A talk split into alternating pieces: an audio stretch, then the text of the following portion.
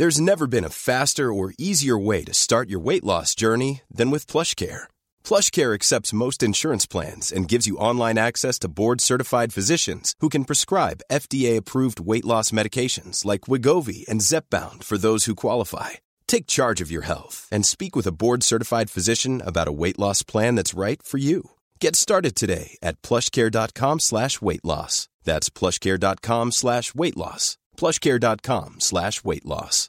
Imagine the softest sheets you've ever felt. Now imagine them getting even softer over time. That's what you'll feel with Bowl and Branch's organic cotton sheets. In a recent customer survey, 96% replied that Bowl and Branch sheets get softer with every wash. Start getting your best night's sleep in these sheets that get softer and softer for years to come. Try their sheets with a 30-night guarantee. Plus, get 15% off your first order at bowlandbranch.com. Code BUTTERY. Exclusions apply. See site for details.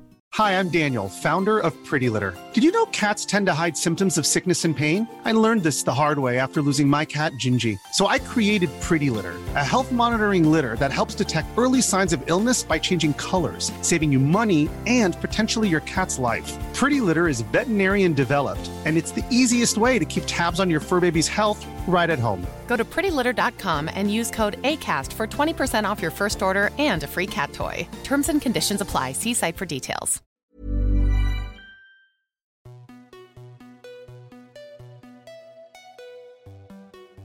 Bonjour à toutes et tous et bienvenue dans le podcast Parents informés. Je suis Charline, la créatrice de ce podcast qui a pour vocation d'offrir aux parents et futurs parents de l'information sur la grossesse, la petite enfance et l'enfance sous forme de conversations détendues avec des intervenants spécialisés. Quand on devient parent, on se pose tout plein de questions et nous n'avons pas toujours la possibilité de les poser à des personnes de confiance. Avec ce podcast, je vous propose que l'on se retrouve chaque semaine pour vous partager les réponses que je pose en tant que parent à des professionnels. Merci à vous tous qui écoutez et merci pour vos messages. Si vous aimez ce podcast, parlez-en autour de vous. Abonnez-vous sur une plateforme d'écoute comme Echo, E-E-K-O, Spotify ou encore Apple Podcast pour ne pas manquer la sortie des nouveaux épisodes. Laissez des commentaires pour dire pourquoi vous aimez ce podcast et partagez-le sur les réseaux sociaux à parents informés. Toutes ces actions sont vraiment essentielles pour que ce podcast continue de grandir. Vous pouvez retrouver tous les épisodes ainsi que leurs notes classées par âge et par catégorie sur le site internet www.parentinformé.fr. Pour ce douzième épisode, je reçois Maëlys Lelevreur, éducatrice de jeunes enfants et éducatrice Montessori. Après avoir dirigé une crèche pendant de très nombreuses années, elle a créé My Little Coaching pour accompagner les jeunes et futurs parents personnellement, mais également lors de conférences ou de permanences parentalité au sein des entreprises. Dans cet épisode, elle va nous aider à comprendre ce qui se passe dans la tête et dans le corps de nos enfants pendant la période que l'on appelle le terrible tout. Nous aborderons comment poser les interdits et les règles avec bienveillance et de manière ludique. Nous verrons comment leur apprendre à gérer la colère et l'importance du partage de nos émotions d'adultes avec eux. Enfin, Maëlys nous donnera des astuces pour accompagner au mieux les moments délicats que peuvent être la préparation du matin, les repas, les couchers le supermarché ou le bain. J'espère que cet épisode vous plaira et vous souhaite une belle écoute. Bonjour Maëlys, merci Bonjour de Charline. venir participer au podcast. Avec toi, on va parler d'un sujet hyper sensible qui est le terrible tout. Mais avant de rentrer dans le détail, est-ce que tu peux d'abord me présenter qui tu es, qu'est-ce que tu fais dans la vie, qu'est-ce que tu as fait dans tes vies antérieures aussi, parce que je pense que c'est hyper important pour les gens qui vont nous écouter. D'accord. Bonjour Charline, merci de, de m'inviter sur ton podcast. Donc moi, je suis Maëlys Lelevreur. Je suis éducatrice de jeunes enfants à la base, puis éducatrice Montessori. Et j'ai travaillé en crèche pendant plus de 15 ans, dont euh, 11 ans de direction à peu près. Et j'ai arrêté juste avant le confinement pour me lancer dans les conférences en entreprise et le coaching un peu plus de, de parents en particulier. Donc voilà, moi j'ai une un peu pas une passion pour le tout petit, mais je pense que je comprends mieux les moins de 4 ans que, euh, que, les, que les adultes. Je, je comprends mieux leur façon de penser, de faire. Et c'est ça qui m'intéressait, c'était vraiment d'aider un peu les adultes à mieux comprendre euh, ces enfants qui, qui sont euh, notre futur à tous et mieux les accompagner dans leur développement. Ok. Super. On va pouvoir rentrer dans le vif du sujet. Alors, est-ce que tu peux nous dire ce qu'on appelle le terrible two Moi, j'avoue qu'avant d'avoir des enfants, je n'avais jamais entendu ce terme. Et puis un jour, j'ai compris. Environ vers les deux ans, quand tu as vu tes enfants se transformer. Exactement. En, gros, ce qu'on appelle terrible two, c'est aux alentours de deux ans. Heureusement que chaque enfant est différent, comme pour toutes les étapes, comme la crise d'angoisse du huitième mois, ça peut être plus à neuf à dix mois. Donc le terrible two, c'est un peu cet âge où on, où on ne reconnaît plus forcément son enfant, où son enfant est un peu euh, happé dans, les émotions qu'il vit et il n'arrive pas forcément à s'en sortir. Euh, voilà. Et il a un peu cette, cette, comment dire, cette impression de pouvoir décider, de vouloir décider. Il y a tout tout qui arrive en lui, la frustration, le désir de, d'être plus grand qu'il ne l'est, la frustration parce qu'il aimerait dire des choses mais qu'il n'a pas encore assez les mots. Euh, et puis en même temps que toute cette frustration, il y a aussi en effet toutes les émotions qui arrivent chez lui et qui sont explosives à ce moment-là euh, et des émotions qui, bah, on le voit. Hein, alors on parle souvent des colères, mais toutes les émotions sont la joie aussi. Enfin, toutes ces émotions sont vraiment très très fortes à ce moment-là. Et c'est ça qu'on appelle la fameuse période du terrible two qui dure environ un an euh, chez l'enfant. Voilà. Est-ce qu'on sait scientifiquement qu'est-ce qui se passe dans leur corps pour que ça déclenche ça chez eux? Est-ce que c'est quelque chose qui est hormonal? Est-ce que c'est un développement euh, du cerveau qui se fait à ce moment-là? C'est plutôt le développement, je dirais. Alors, j'ai pas fait de grandes recherches. Après, moi, j'ai fait des, des, bah, comme, enfin, j'ai fait pas mal d'études sur les neurosciences. Et en effet, on sait que le cerveau de l'enfant n'est pas mature. Donc, on va dire qu'à partir de huit mois, le tout petit se sépare de sa maman. C'est-à-dire qu'avant huit mois, il pense qu'il ne fait qu'un avec sa maman. Et à partir de huit mois, le tout petit va gagner en autonomie il va souvent, quelquefois, arrêter l'allaitement. C'est à partir de 8 mois qu'il va commencer à se déplacer. À partir de 10, 11, 12 mois, il va jeter sa cuillère à table pour voir la réaction de papa et maman. On voit bien qu'en fait, tout ça, c'est au fur et à mesure, l'enfant va, essayer de forger sa personnalité. Et là, on voit bien que le cerveau de l'enfant, c'est ça, c'est cette espèce de d'immaturité. En fait, le, le, cerveau de l'enfant, il est dans l'immédiateté. Nous, le cerveau adulte, on a, on a le recul nécessaire, on a l'empathie pour comprendre l'autre. Le cerveau de l'enfant, il est encore immature là-dessus, et, euh, et c'est ce qu'on voit et c'est ce qui arrive, euh, arrive souvent à cet âge-là. Le, le, cerveau, euh, le cerveau de l'enfant à cet âge-là, il est, il est il y, a, une partie du cerveau qui s'appelle le cerveau limbique, le cerveau des émotions, qui est une partie qui est très importante chez l'enfant. Et il y a aussi une autre partie du cerveau qui est très importante, c'est le cerveau archaïque. Et le cerveau archaïque, c'est le cerveau de la survie, c'est-à-dire c'est c'est le cerveau qu'on partage avec les animaux. C'est-à-dire, euh, c'est euh, quelqu'un va rentrer dans mon espace, je vais le pousser, je vais le mordre, je vais, vous voyez, ça arrive souvent à cet âge-là aussi. Donc voilà, le, le, cerveau, le cerveau de l'enfant est immature par rapport au nôtre et il le sera qu'à 25 ans, donc euh, bon courage. On a mais, un peu de marge. mais voilà, et, et donc on, on, voit bien que l'enfant il n'a pas le recul. Et puis à deux ans, on va pas, on va pas se mentir, il n'a pas non plus les mots. Même s'il commence à dire non, à dire plein de choses, c'est difficile pour lui de revenir le soir et de dire papa, maman, j'ai passé une journée vraiment très difficile à la crèche. Euh, j'ai eu plein de petites altercations avec euh, avec Paul, euh, Zoé m'a piqué ma tétine et en plus ma puéricultrice préférée n'était pas là. Il peut pas dire tout ça, il n'a pas les mots et donc quelquefois en effet ça va sortir d'une autre manière et voilà. Ce fameux terrible tout, c'est un peu tout ça en même temps. Bon, c'est vrai que quand on est parent, c'est assez compliqué comme période. On se retrouve souvent démunis. Alors moi, la première frustration que j'avais quand j'étais parent, c'était sur comment je fais pour lui poser certaines limites et en particulier par rapport au danger. C'est-à-dire que maintenant on sait que c'est mieux de leur laisser un certain nombre d'autonomie, mais il y a quand même des choses qu'on ne peut pas les laisser faire parce que c'est dangereux pour eux. Alors comment on fait pour leur poser ces limites et pour qu'ils comprennent que ces choses-là, elles sont vraiment interdites sans évidemment crier, taper, etc. Parce que souvent notre réflexe à nous, c'est au bout de la deuxième, troisième fois de monter le son et de faire comme on peut en fait pour qu'ils comprennent. Mais on voit bien que ça marche pas, mais on n'arrive pas à faire autrement. En tout cas, moi, j'arrivais pas à faire autrement, je sais. Ce qu'il faut, c'est en effet, il faut définir les choses. Ce que tu disais, il y a des choses qui sont de l'ordre de la sécurité. C'est-à-dire qu'il y a des choses, il faut que l'enfant comprenne qu'il y a des choses qui sont négociables et des choses qui ne le sont pas. Mettre sa ceinture dans le siège auto, c'est pas négociable. Mettre, euh, donner la main dans la rue quand on habite à, à Lyon, c'est pas négociable. Il y a des choses qu'on ne peut pas. Et il y a des choses, c'est nous qui, qui, qui, qui, savons pour eux. C'est nous qui savons que notre enfant, euh, si on marche dans la rue de Lyon, s'il voit un ballon arriver sur, euh, sur la route, on sait, nous, parce que nous sommes adultes, que le cerveau de l'enfant va le pousser vers ce ballon. Mais on sait aussi, nous, adultes, qu'il y a des voitures.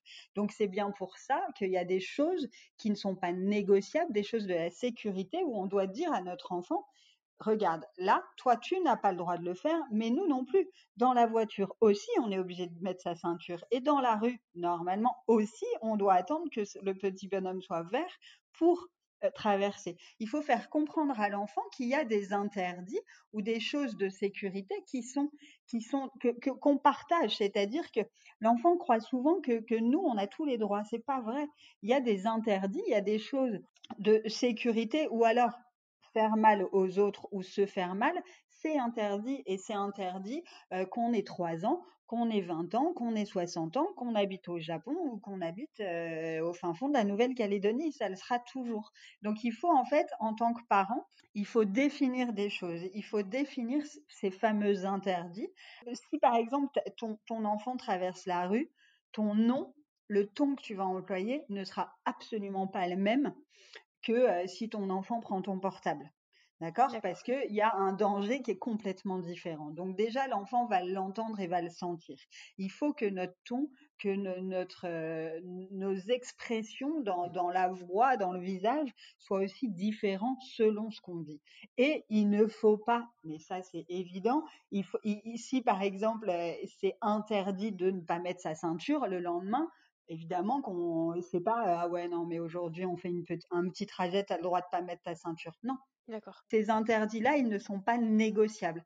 Un interdit c'est non négociable parce que il en va de la sécurité. Après il y a autre chose ça s'appelle les règles. Les règles ça va être les règles de la maison. Et les règles elles sont négociables. Les règles, ça va être, euh, tu n'as pas le droit de sauter sur, euh, sur euh, le, nouveau, le nouveau fauteuil Louis XIV que l'on a fait refaire, mais tu as le droit de sauter sur le canapé un tout petit peu pourri du salon. Tu n'as pas le droit de te lever 45 fois à table, mais tu as le droit d'aller chercher ton dessert. Les, voilà, les règles, en fait, c'est OK. Je connais mon enfant. Je vois qu'il a deux ans. Qu'à deux ans, il a ce besoin de mouvement et ce besoin de, bouger et de faire les choses et de nous montrer qu'il sait faire. Donc, moi, adulte, je vais lui permettre de faire ces choses, de me montrer tout ça, tout en mettant des règles. Parce qu'on ne peut pas tout dans la vie, c'est pas vrai. Dans la vie, on n'a pas le droit de tout faire. Pour moi, c'est une bêtise de, dire à son enfant qu'on a le droit d'explorer tout.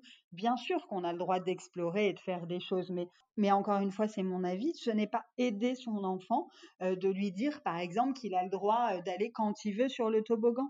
Non, parce qu'un jour, s'il y a dix personnes devant lui ou trois personnes, et eh ben, il va se rendre compte que la vie, c'est ça. La vie en société, c'est aussi attendre. C'est aussi, voilà, tu as le droit d'aller sur le toboggan à l'envers quand il n'y a personne, mais s'il y a un autre copain, tu n'as pas le droit. Vous voyez, ça va être un peu de, de, de négo, de, choses comme ça. Le fait de les écrire ou de les poser, ça fait que les règles sont toujours les mêmes. Parce que ce fameux fauteuil, fauteuil Louis XIV, s'il n'a pas le droit, mais que euh, avec son papa, il a le droit, l'enfant va pas comprendre en fait. L'enfant va pas comprendre que les adultes ne soient pas constants dans ce qu'ils disent. Et donc l'enfant vu qu'il est dans un, âge de test, va être obligé de le refaire une troisième fois, ou on va pas se mentir, une centième fois, pour voir si la réponse du parent est toujours la même. D'accord, donc c'est pour ça que quand on lui dit non, il va retester pour être sûr que c'est bien ça qu'on lui a dit. Voilà, ils vont retester pour voir s'il y a une constance et une cohérence dans ce que papa et maman disent. Papa, maman et tous les gens qui sont autour. Moi, quand j'étais directrice de crèche, il y avait un endroit dans le jardin qui était, euh, qui était dangereux parce qu'il n'était pas sécurisé et c'était le seul endroit qui me faisait un peu peur. Donc c'était le seul endroit où il n'avait pas le droit d'aller. Il le savait très bien et c'était OK avec euh, les, tous les adultes de la crèche. Dès qu'il y avait une stagiaire ou une nouvelle embauchée qui arrivait, ils montaient tous dans, dans le jardin, ils allaient tous à cet endroit et ils la regardaient. Et donc, moi, après, j'avais compris le truc. Et avant de faire signer le contrat de la stagiaire ou de l'embauchée, je lui montrais, je lui disais, voilà, la phrase à dire quand ils sont debout là, c'est euh, les enfants, c'est interdit de euh, monter sur le rebord parce que c'est dangereux. Et donc, ils étaient debout, ils la regardaient, elle disait la phrase, c'est bon. Ils se sont dit, OK, celle-là est au courant, on, redescend et, euh, et on va pas. D'accord, ok. Alors, quand on est à la maison, je prends un exemple concret. Hein, euh, moi, je me souviens très bien, ma fille, elle adorait aller. On avait mis des caches-prises pour euh, les mmh prises qu'on n'utilisait pas. Et son grand jeu, c'était d'aller essayer d'enlever les caches-prises. Oui. Donc là, euh, on le dit une fois, deux fois, trois fois, cinquante fois. Combien de fois il faut le répéter avant que ce soit intégré?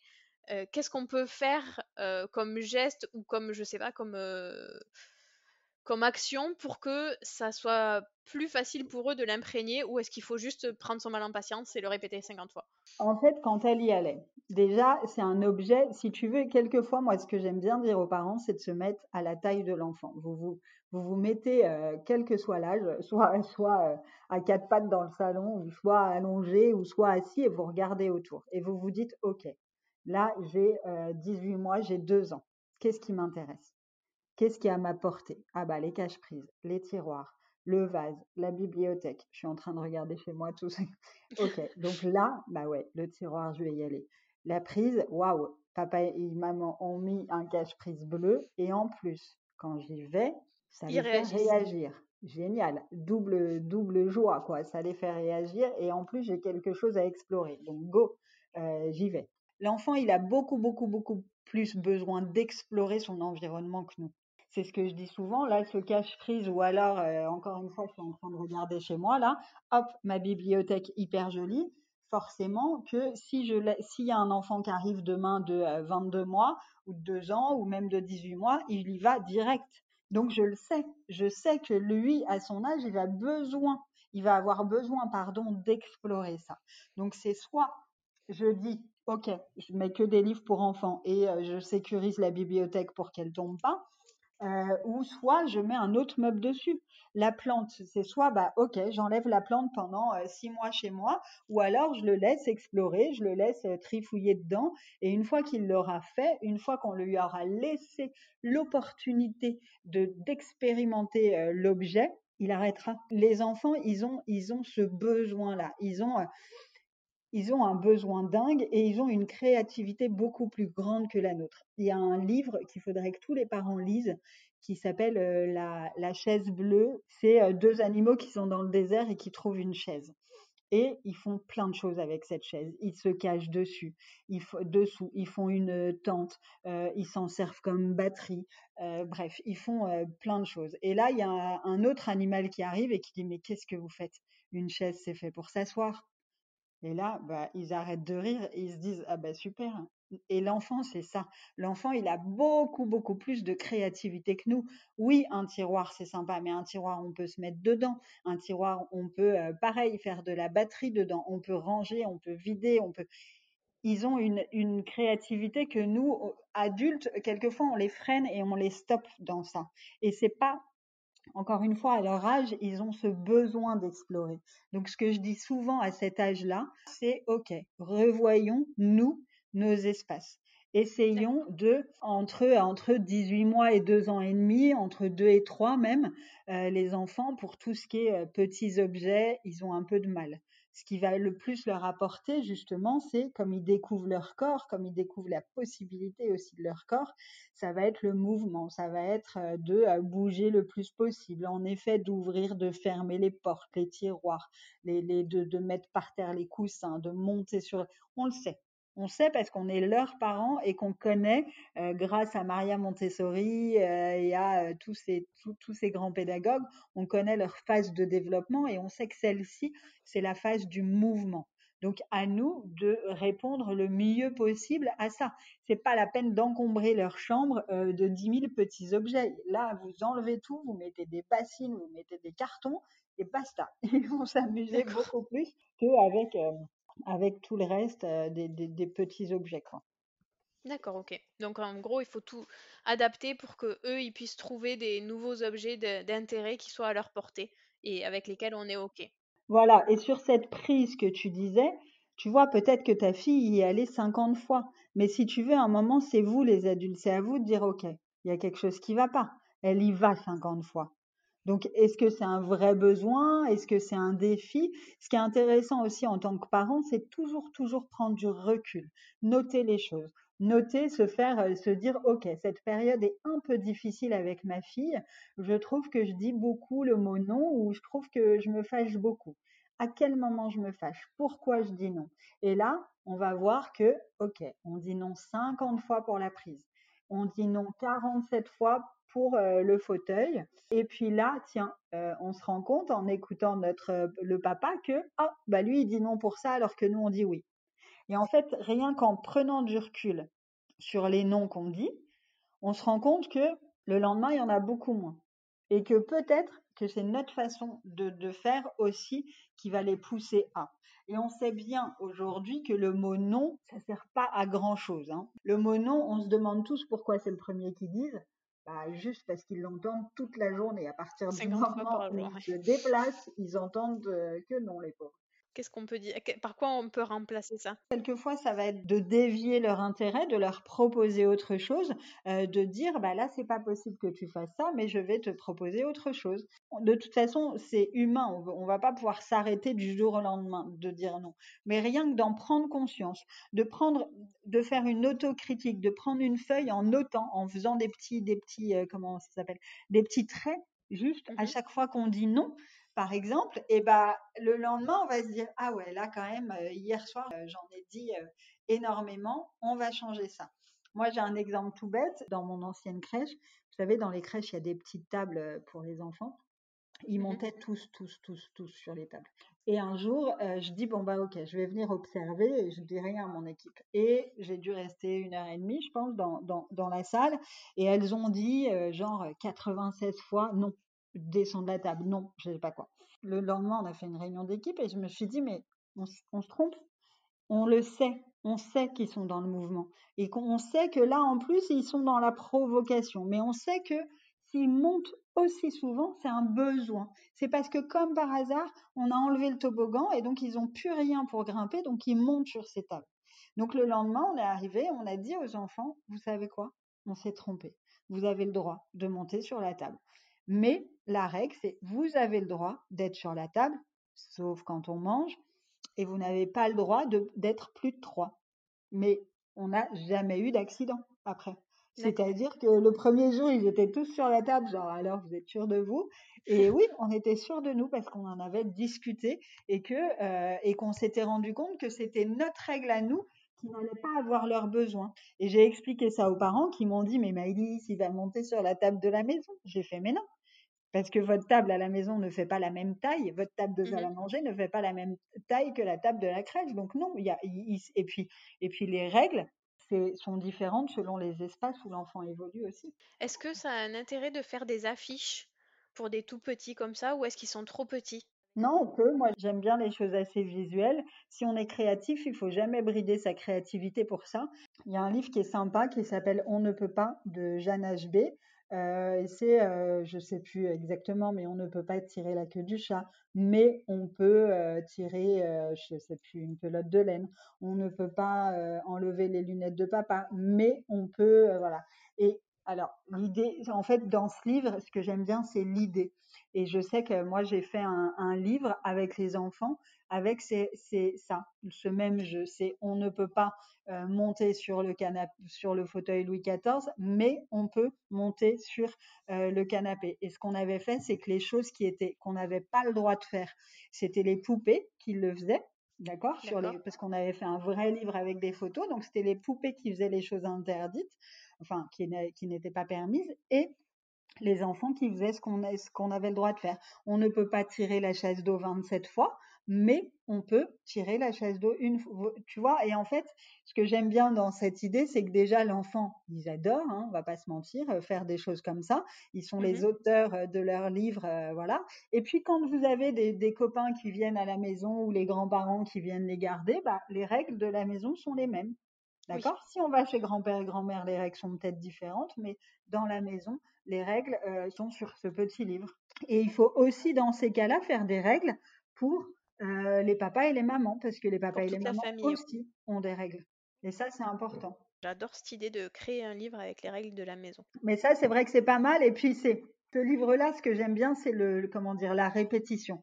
On sait que les enfants se construisent beaucoup dans la répétition. C'est pour ça que tous les livres pour enfants, si vous regardez, il y a toujours euh, les mêmes phrases. Et là, c'est on ne peut pas, mais on peut, non, non, non, on ne peut pas, mais et et voilà. Et c'est et puis en plus, c'est vraiment rigolo si vous prenez cette idée de de de de faire les choses interdites avec des poupons ou je ne sais quoi. Les enfants, franchement, ils trouvent ça très très rigolo. Et ça fait un bon moment en famille. Et puis après, les règles, elles seront beaucoup plus assimilées. Oui, et puis c'est vrai que les enfants, ils aiment bien relire et relire et re-relire les mêmes livres.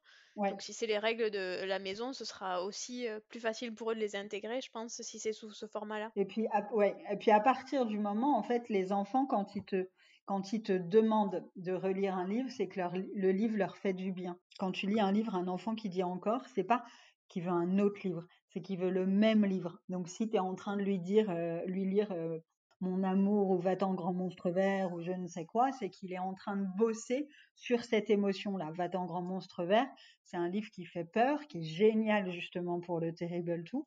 Et ce livre est nécessaire parce que c'est bien de, travailler euh, sur, euh, sur la peur. Et souvent, ils, ils le demandent beaucoup, beaucoup de fois de suite parce qu'ils sentent qu'au fur et à mesure, ils arrivent à mieux gérer un peu l'émotion euh, l'émotion de la peur qui arrive. Quoi. Ok, ça marche. J'ai une question sur la colère et en particulier sur la violence. Oui. J'ai toujours été très surprise de voir que des enfants que l'on n'a jamais violentés soi-même puissent avoir une telle violence exprimée de leur corps.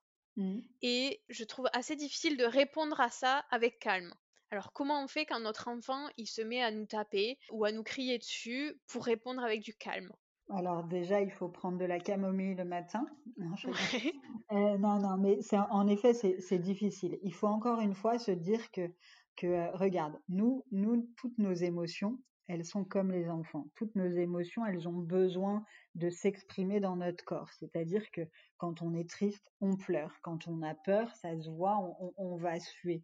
Quand on est en colère, on va être crispé, on va crisper nos poings, on va, voilà. Quand on est en colère, on peut même, nous, adultes, de temps en temps, taper du pied, ça peut arriver. Donc ça, ça nous arrive. Eux, c'est encore une fois, c'est x 10, d'accord? C'est vraiment explosif et en effet, ça, voilà. Pendant les colères, euh, si votre enfant, par exemple, tape, s'il est dans vos bras et qu'il tape, on le pose devant soi et on dit, c'est interdit de taper. Les bras, c'est fait pour les câlins, je te pose. Quand ils tapent, le- les enfants, c'est pas la peine de leur faire euh, tout un laïus sur euh, le fait de faire mal et tout, ils le savent. Ils savent que c'est interdit de taper. À partir de 8-9 mois, ils comprennent la différence entre leur corps et le corps de l'autre. Et à partir de 8-9 mois, c'est hyper important de leur dire ça c'est mes cheveux, je n'ai pas envie que tu tires dessus. Ça c'est mon corps, je n'ai pas ça c'est mon nez, je n'ai pas envie que tu le croques. Ça c'est important vraiment de leur signifier cette, cette frontière là quand ils sont petits. Et en effet, pendant ces fameuses colères, on va poser son enfant. S'il a envie de taper, il peut taper un coussin. Il a le droit de taper un coussin de la colère, il a le droit de mordre son doudou, il a le droit de faire ce qu'il veut avec son doudou. Le doudou, il est là pour, pour accueillir toutes les émotions de l'enfant. Mais il n'a pas le droit de nous taper, nous. Il a le droit de crier parce que ça va être explosif. Ça, on n'y peut rien. Ce qu'il faut pas, en effet, c'est nous, si on leur crie dessus, on leur dit que c'est ça la communication qu'on veut instaurer, instaurer ensemble. Euh, non, moi ce que je conseille, alors il y a plusieurs écoles hein, pour les colères. Euh, il y a des écoles qui disent qu'il faut directement contenir son enfant. Moi je suis pas trop d'accord dans le sens où justement je trouve que le, le corps de l'enfant à ce moment-là est tellement explosif que si on le contient, c'est là où on va se prendre des coups. Enfin, c'est mon avis. Donc moi ce que je préfère faire, c'est euh, dire Raphaël, je vois que tu es en colère, je vais boire un verre d'eau et je reviens te voir après. C'est-à-dire que lui dire j'ai vu que tu étais en colère, j'ai vu que c'était difficile pour toi, L'enfant, on est bien d'accord qu'au moment de sa colère, il ne vous écoute pas. Il n'est pas vraiment là, il est voilà. Donc si, vous restez, si vous essayez de le calmer, vous lui remettez un peu de carburant et, et, il va continuer. C'est lui dire, j'ai vu que tu étais en colère, je vais boire un verre d'eau et je reviens te voir. Et quand vous revenez le voir, vous lui dites, Raphaël, j'ai l'impression que tu es en colère parce que Joséphine a cassé ta tour. Est-ce que c'est pour ça? Eh bien, tu sais, quand tu étais en colère, tu as serré les poings très très fort, tu as fait les gros yeux et tu es devenu tout rouge. Est-ce que tu veux, Raphaël, qu'on aille devant la glace et qu'on fasse tous les deux, qu'on mime tous les deux la colère donc, hop, comme ça, vous lui apprenez ce qui se passe dans son corps. Vous lui apprenez vraiment à, le vivre différemment. Et après, vous lui dites, bah, tu sais quoi, la prochaine fois, tu pourras dire à ta petite sœur, non, Joséphine, je ne veux pas. Vous voyez, en fait, c'est tout ce qu'il vit, tout ce qu'il vit là, c'est parce qu'il n'a pas encore les mots. Mais lui, déjà de lui expliquer, de lui dire, bah tu vois là, quand on s'est promené, tu as vu un chien. Et quand tu as vu le chien, tu as arrêté de bouger, tu arrivais plus, plus, plus, plus, plus du tout à bouger. Et après, tu t'es tourné et tu as couru. Et bah quand tu as fait ça, c'est parce que tu avais peur. Et tu sais quoi? Et bah moi, je suis ta maman et je fais la même chose quand je vois une souris. Les chiens, ils ne me font pas peur. Mais moi, je n'aime vraiment, vraiment, vraiment pas du tout les souris. Voyez Hop, c'est partager toutes les émotions, surtout pendant ce fameux Terrible Two. Partager les émotions. Eux, ils se sentent ah, Terrible Two et quand ils arrivent à l'école, tous les parents sont là mais ils nous racontent rien. Ok? Est-ce que vous, vous leur racontez? Est-ce que mmh vous, quand vous sortez du travail, vous leur racontez ce que vous faites. Ah bah non. Bah ouais. Donc déjà, commençons à leur raconter euh, ce qu'on fait dans la journée. Commençons à leur raconter que nous aussi, on est triste, que nous aussi, on a peur, que nous aussi, on est en colère, pour que les enfants puissent, euh, puissent aussi euh, ensuite nous, nous, livrer les choses et, et, nous emprunter nos mots pour les dire en fait. C'est vrai que c'est pas évident parce que en tant qu'adulte, on n'a pas forcément nous appris à faire ça. Et du coup, ça nous demande aussi un travail d'introspection personnelle pour pouvoir ensuite mettre des mots sur ce que eux ressentent. C'est pas simple. non, non, mais ça c'est sûr, mais, mais on peut le faire tout simplement avec, euh, avec une idée qui, qui, que moi j'ai beaucoup beaucoup conseillé pendant le confinement. Pendant le confinement, bah voilà, on était confinés, on avait toutes les émotions de tout le monde toute la journée ensemble. On ne mmh pouvait pas aller boire un verre de vin quand on n'en pouvait plus. On ne pouvait pas, euh, bref. Et ben là, c'est hop, ok, on va faire un petit cercle de paroles en famille. Et euh, soit on prend, soit on a une petite poupée, genre euh, une poupée qui s'appelle Pipouette, là, la poupée des émotions. Soit on a des petits émoticônes qu'on a sortis sur Internet et on fait euh, le cercle de paroles. Alors, je suis votre maman. Aujourd'hui, j'ai été en colère pour ça. Et aujourd'hui, j'étais contente pour ça. Je suis votre papa et aujourd'hui, j'étais triste parce que je n'ai pas pu aller jouer au tennis avec mon pote Paul. Mais j'étais hyper content parce que quand je suis rentrée, on a eu le temps de faire des cookies tout ensemble. Et toi? Et toi, Raphaël, qu'est-ce que, quelle est l'émotion? Qu'est-ce que tu as aimé dans ta journée? Et qu'est-ce que tu as pas aimé? Et tu, vois, ta petite sœur, elle n'arrive pas encore à parler, mais est-ce que tu crois qu'elle, elle a vécu quelque chose de bien dans sa journée? Voyez? Et en fait, ces petites choses-là, vos enfants vont se dire ah ouais, c'est bon, je suis dans une famille où on peut discuter, on peut discuter, et puis petit à petit, il va réussir encore une fois à prendre vos mots et à passer au-dessus. Ok, bel exercice à faire en famille. et c'est pas mal et en fait ça se fait euh, ça se fait assez naturellement après. Puis alors il y a plein de parents qui font ça le soir, hein, euh, au mmh. moment du coucher. Euh, qu'est-ce que tu as aimé, qu'est-ce que t'as pas aimé. Mais je trouve ça intéressant de le faire en famille parce que bon les, les alors c'est peut-être un cliché mais les, mais les hommes sont, sont encore moins à l'aise entre guillemets que nous pour mmh exprimer leurs émotions. Donc donc je trouve ça sympa de le faire tous ensemble. Oui, ça permet un apprentissage commun de l'expression de ce qu'on a aimé, ce qu'on a pas aimé, de nos émotions en tant que parents, autant que les enfants en fait. On le fait tous en même temps finalement. Oui, et puis les enfants, il faut pas, faut pas oublier qu'un enfant entre, euh, bah, on va dire de la naissance à 3-4 euh, ans, l'enfant il est assez égocentré. Je dis pas ça du tout méchamment, mais il pense que, bah, à part eux, dans le monde, on n'a pas d'autres choses à faire. Résultat, il pense aussi que quand on est en colère ou quand on pleure, c'est de leur faute. Si, on pleure, euh, c'est parce que euh, son fils a cassé un vase il y a quatre jours. Non, en fait, je pleure parce que euh, j'ai vécu ceci, cela. Mais tu vois, je suis triste, mais je suis une adulte et je vais m'occuper de moi. Parce que sinon, ils vont penser que oui, tout, tout, tout est à cause d'eux. Est-ce que tu es en colère parce Non, je, ça peut m'arriver d'être en colère parce que tu as fait une bêtise, mais ça peut aussi m'arriver d'être en colère pour autre chose. Là, je suis en colère parce que j'ai eu un petit accrochage avec la voiture et voilà, tu n'y es pour rien du tout et je vais, je vais régler ça. D'accord. Ok. Alors, dans, à cet âge-là, il y a des périodes très, très charnières dans la journée ou dans la semaine où très régulièrement c'est compliqué. Euh, je pense euh, le matin quand il faut se préparer pour aller à la crèche ou à l'école, le repas, euh, l'endormissement, le supermarché qui est quand même une épreuve pour toute la famille, quand on doit changer de lieu ou d'activité aussi. Comment on peut accompagner nos enfants dans ces phases de transition où on sait que quasiment systématiquement ça va mal se passer? En tout cas, c'est le souvenir que j'en ai, c'est que on sait que quand il va falloir mettre les chaussures le matin, bon ben faut s'y prendre un quart d'heure à l'avance parce que euh, parce qu'on va pas y arriver quoi.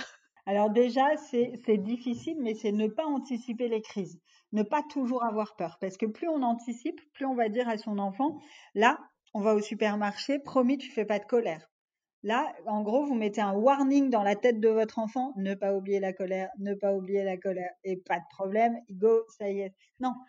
Donc pour le supermarché, on y reviendra. Mais par exemple, pour la préparation en effet du matin, pour le départ à l'école, soit vous savez qu'il euh, va mettre cinq minutes à mettre ses chaussures et en effet, bah, on le lève cinq minutes plus tôt, ou soit on lui dit, je sais, je sais Raphaël que tu aimes mettre tes chaussures tout seul et je sais que tu y arrives. Mais là, ce matin, j'ai une réunion, donc ce matin, ça va pas être possible. Mais ce soir, je te promets que tu prendras le temps de me montrer. D'accord? Là, imaginez, pendant le confinement, ils avaient 45 minutes hein, pour mettre leurs chaussures le matin. En fait, ils faisaient ce qu'ils voulaient, donc on n'en avait rien à faire. Ils pouvaient rester en pyjama, euh, c'était le bonheur. Et puis là, pam, du jour au lendemain, on est déconfiné. Il y a des réunions, il y a l'école à 8h30, sinon à 8h35, elle est fermée. Donc, bah, ils ont plus le temps. Alors qu'ils sont à l'âge où ils explorent et où ils s'entraînent sacrément difficile. Sacrément difficile pour eux. Donc, c'est prendre le temps le week-end, déjà, ok. Là, on a bien vu que tu avais envie de euh, mettre tes chaussures, machin. Et ben, ce week-end, on a un peu de temps, on va s'entraîner à fond là-dessus. Au lieu de euh, faire un train, et ben, on va faire un jeu. On va faire un jeu avec des scratchs, un jeu avec, euh, voilà, pour que déjà l'enfant arrive un peu plus à, à, à faire, voyez, ces choses-là. Mais surtout, c'est si c'est pas possible le, le, le, jour J, si, si voilà un matin c'est, ben voilà, là tu vois, là c'est ma limite à moi. J'ai une réunion, je n'ai vraiment pas le temps de te laisser mettre tes chaussures tout seul, mais si tu veux vraiment ce soir, on prendra le temps et tu me montreras comment tu, fais. Donc ça, ça c'est pour le matin, le repas du midi ou du soir. Pareil, quand on prend un peu de recul, surtout à cet âge-là, les repas de nos enfants, c'est juste des injonctions non-stop. Attention à ton coude, fais attention à ton verre d'eau, ne mets pas tes petits pois dans ta compote. Attention à ta courgette, enlève-la de ton nez. Non mais à un moment, c'est pas très drôle hein, de manger à cet âge-là. Manger, c'est génial. Pourquoi on mange? On mange parce que demain, on va à un cours de poney. Donc, euh, pour, euh, pour euh, faire un cours de poney, pour bien s'asseoir et bien mettre son petit dos, je ne sais pas quoi, je n'ai jamais fait de poney, mais bon, vous voyez, il faut avoir de la force. Et la force, c'est quand on mange et quand on dort. Donc, vraiment, voilà. Mais rendez votre enfant acteur de son repas, qu'il ne subisse pas son repas et que ça soit pas encore une fois un moment d'injonction, mais que ça soit, voilà, moi j'aime beaucoup aux alentours de, euh, euh, de 18 mois jusqu'à 3-4 ans, j'aime beaucoup l'idée des plateaux repas, où on met euh, entrée, plat, dessert, verre d'eau et pain, et où mmh l'enfant est acteur de son repas. il mange pour lui et, et battez-vous pour refaire de ce moment un moment agréable. D'accord? On parle du manège, on parle de sa journée, même s'il ne répond pas forcément, on en fait un moment agréable. Ça, déjà, si tous les parents faisaient ça, les repas se passeraient beaucoup mieux. Parce que là, les enfants, ils ont deux, ils ont deux, comment dire, deux leviers pour nous, pour nous, c'est pas nous embêter parce que c'est pas le bon mot, mais ils ont le repas et le sommeil. Parce que depuis qu'ils sont tout petits, on fait que, regarde, quand tes enfants sont nés, on t'a demandé deux choses. Est-ce qu'ils dorment, est-ce qu'ils mangent? On s'en fiche un peu. Ils, doivent faire que ça. Donc eux, ils gardent ça. Hein. Euh, je dois manger et je dois dormir. apparemment, je dois faire que ça. Donc, euh, donc ils gardent ça et, et, résultat, ils vont nous embêter un tout petit peu plus à ces moments-là parce que en tant que maman, on a besoin, on a la mère nourricière, je ne sais pas d'où ça vient, tout ça, mais on a besoin qu'ils mangent, qu'ils aient des petites cuisses à croquer, tout ça. Et puis le sommeil, voilà, on a besoin qu'ils dorment pour leur bien-être et, et, et, pour, pour nos soirées. Et pour le nôtre aussi. voilà, on est bien d'accord. Mais c'est les deux choses où, et c'est pareil. Donc le, le pour le repas, ça va vraiment être un peu plus les rendre acteurs. Et l'endormissement, ça va être, euh, à deux ans, ça va être, OK, je, je, mets un cadre autour de ton endormissement. Avant de dormir, on fait ça, ça, ça et ça. Et une fois qu'on a fait ça, on est dans son lit. Et c'est pas euh, ça, ça, ça et ça. On est dans son lit et on demande un troisième verre d'eau. Non, parce que souvent il y a des parents qui me disent oui, mais ils nous demandent de faire pipi cinq fois et puis de. Ça. Mais, euh, si a... ça, ouais. mais oui, mais je dis mais s'il a fait pipi il y a cinq minutes, vous vous croyez quoi? C'est vrai ou oui, mais on...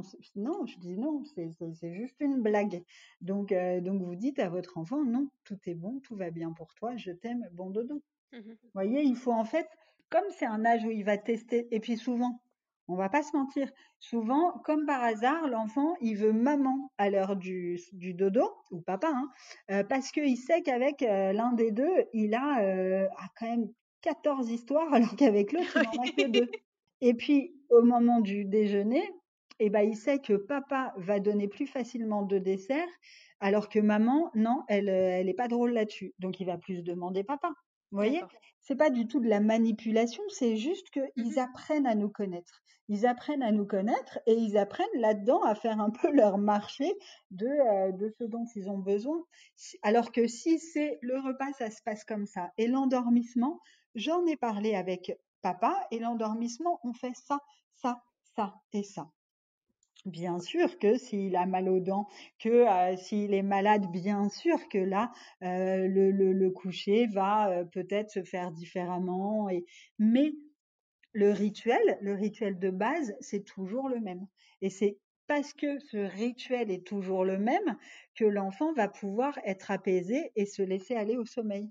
Nous, nos rituels, toi t'en as un, moi j'en ai un. Mmh si par exemple moi je lis beaucoup beaucoup, si j'ai pas de livre le soir, bah ouais, non, ça va pas me plaire. Alors que c'est débile, mais j'ai besoin. On, nous, Ouais. on a besoin d'avoir des certitudes, d'avoir des rituels. Et eux aussi ont ce besoin-là.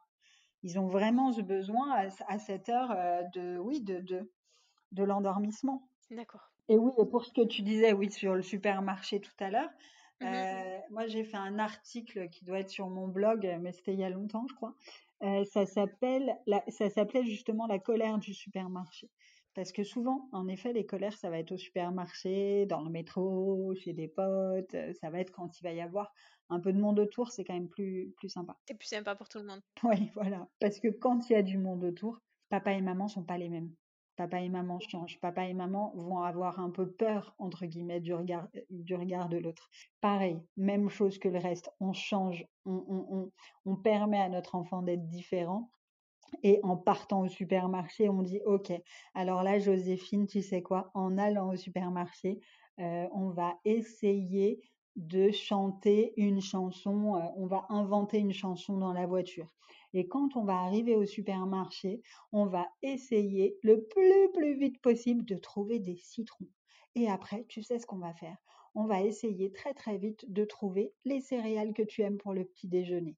Voyez, vous changez le truc, vous changez de logiciel, vous changez les habitudes. Et là, bah, vous allez voir que, alors que si vous dites, alors Joséphine, on est bien d'accord que ce matin, ça, c'est nanana, bah ok, bah maman, j'allais, j'avais failli oublier que j'étais Joséphine et que je faisais des colères au supermarché. Merci de me l'avoir rappelé, ne t'inquiète pas, je ne vais pas te décevoir. Ok. Donc ça, on essaye en effet de, de, de, de changer, euh, de changer euh, nous, en, en fait. Ne pas oublier que les adultes, c'est nous. Hein. Là-dedans, euh, Oui. les adultes, c'est nous, c'est à nous de, de, de leur permettre euh, d'être différents, de leur permettre de changer et de, de, de, de nous proposer, entre guillemets, autre chose, quoi. Et de modifier nos habitudes aussi à nous pour que ça se passe mieux avec eux. Voilà, et si on arrive le soir en disant, euh, je te préviens, ce soir dans le bain, tu, tu ne fais pas le même cirque que d'habitude, bah ouais, super, j'ai vachement envie d'aller prendre mon bain, quoi. Ça va être un moment de plaisir. euh, non, non, en fait, non. Je... Et puis quelquefois, quelquefois, on se rend pas compte aussi, mais les enfants vont piquer des crises quand on regarde, c'est toujours au même moment.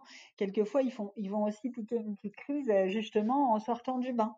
Ou, euh, mais si on prend 10 secondes pour les regarder, vous regardez votre enfant dans le bain.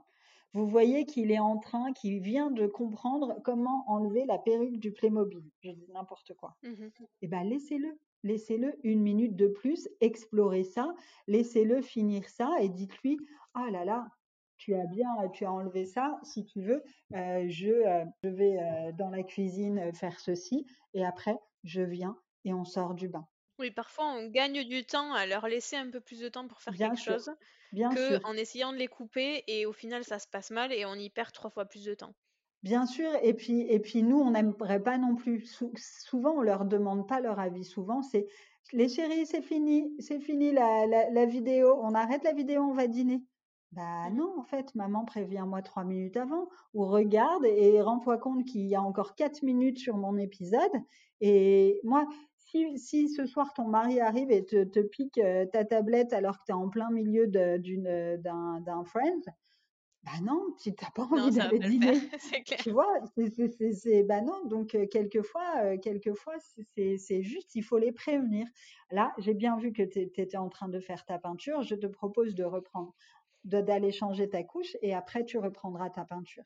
Et si on peut attendre trois minutes, euh, on attend trois minutes. Et on, leur, on les prévient à l'avance. c'est- C'est-à-dire à la fin de l'épisode, on arrête. Tu peux regarder la fin de ton épisode et à la fin, on arrête. Voilà, on les prévient en avance. On peut même mettre des, des- une idée de minutes, hein, même si Mhm. évidemment pour eux, 2, 3, 4 minutes, ça veut rien dire. C'est abstrait. ouais. Mais au fur et à mesure, ça va vouloir dire quelque chose. Et cette temporalité, ça va être, voilà, dans 10 minutes, on s'en va du parc.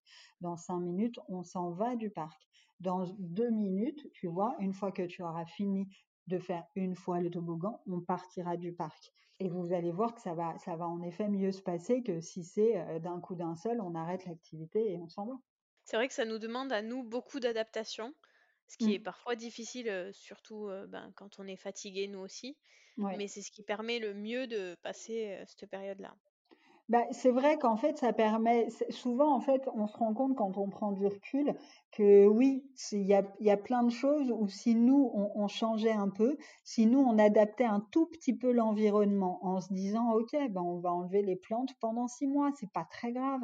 On va enlever euh, euh, le vaisselier, ben, on va le vider euh, des deux, des deux rangées du dessous parce que on sait que notre enfant va y aller mais on, se, comment dire, on, s'enlève beaucoup de, de, de non, rien que de non dans, dans Mhm. la journée, quoi. Oui, on se facilite la vie pour cette période-là. Et Et on facilite la vie de notre enfant parce qu'on répond beaucoup, beaucoup plus à ses besoins. C'est ça aussi, c'est se dire que deux ans, trois ans, c'est exploration et mouvement et euh, émotion fois 10. Ok, Ouais. on le sait.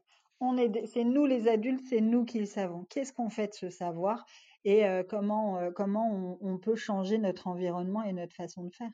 Ok, bah écoute, c'est très clair.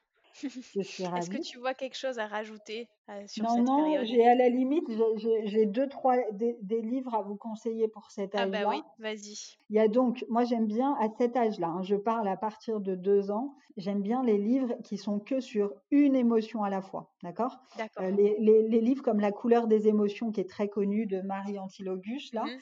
il est très bien, mais euh, je trouve qu'il est très bien à partir de euh, 3-4 ans. Un Avant, tard, donc à ouais. deux ans, il y a, euh, donc j'en ai parlé, Va-t'en grand monstre vert Mhm. de Ed Burley, je crois, qui est sur la peur. Il y a Chute aussi de Sally Grindlay, aussi sur la peur. Il y a Chagrin tout doux de Sabine de Greff, qui euh, appréhende, parce qu'on n'aime pas beaucoup ça quand nos enfants sont tristes, mais, euh, mais c'est quand même une réalité et il faut aussi en parler avec eux. Il y a Le livre en colère de Cédric Ramadier, euh, Grosse colère de Mireille Dalancé, donc on ne peut pas de Jeanne HB et le plus beau livre à ce moment-là parce que comme c'est un moment où quand même on va pas se mentir on se fâche un peu même si on n'a Oui. pas envie de crier même si on n'a pas bah, quelquefois voilà Euh, il y a un livre qui est, qui est le plus beau de tous qui s'appelle Mon amour de Oui, d'Agnès Desbordes et Pauline Martin. Et il est très bien parce que il dit que même si il fait des bêtises euh, on l'aime. Que même s'il va à l'école, on l'aime. Que même si on a un petit frère ou une petite sœur, on l'aime. Et à cet âge-là, de temps en temps, ils en doutent. Donc c'est très très bien de toujours remettre un petit, un petit peu d'ocytocine dans le cœur de nos bébés euh, pour qu'ils se sentent euh, toujours bien. Bah écoute, ça me semble une belle conclusion. Merci beaucoup. De rien, merci à toi de m'avoir invité. Cet épisode touche à sa fin. J'espère qu'il vous a plu. Si c'est le cas, parlez-en autour de vous, à vos amis qui pourraient être intéressés et sur vos réseaux sociaux. Parlez-en également à votre sage-femme, votre médecin généraliste, votre pédiatre ou tout autre professionnel qui vous accompagne, afin qu'à leur tour, ils puissent en parler à d'autres parents. Je vous mets dans les notes de l'épisode les références de l'ensemble des livres cités par Maëlys. Si vous souhaitez en savoir plus sur les prestations qu'elle propose pour les parents ou les entreprises, vous pouvez consulter son site internet www.mylittlecoaching.fr. Elle y tient également un blog avec de nombreux articles sur la parentalité. Rendez-vous au prochain épisode et d'ici là, prenez soin de vous.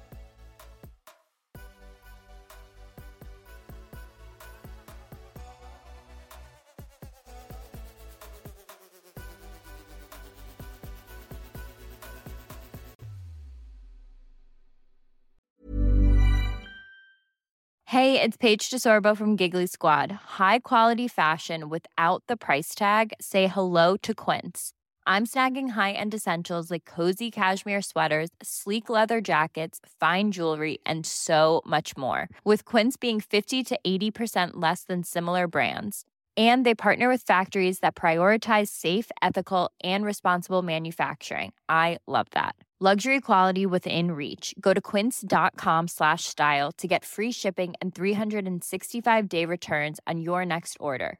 Quince.com slash style. Imagine the softest sheets you've ever felt. Now imagine them getting even softer over time. That's what you'll feel with Bowl and Branch's organic cotton sheets. In a recent customer survey, 96% replied that Bowl and Branch sheets get softer with every wash. Start getting your best night's sleep in these sheets that get softer and softer for years to come. Try their sheets with a 30-night guarantee. Plus, get 15% off your first order at bowlandbranch.com. Code BUTTERY. Exclusions apply. See site for details. Hi, I'm Daniel, founder of Pretty Litter. Cats and cat owners deserve better than any old fashioned litter. That's why I teamed up with scientists and veterinarians to create Pretty Litter. Its innovative crystal formula has superior odor control and weighs up to 80% less than clay litter. Pretty Litter even monitors health by changing colors to help detect early signs of potential illness. It's the world's smartest kitty litter. Go to prettylitter.com and use code ACAST for 20% off your first order and a free cat toy. Terms and conditions apply. See site for details.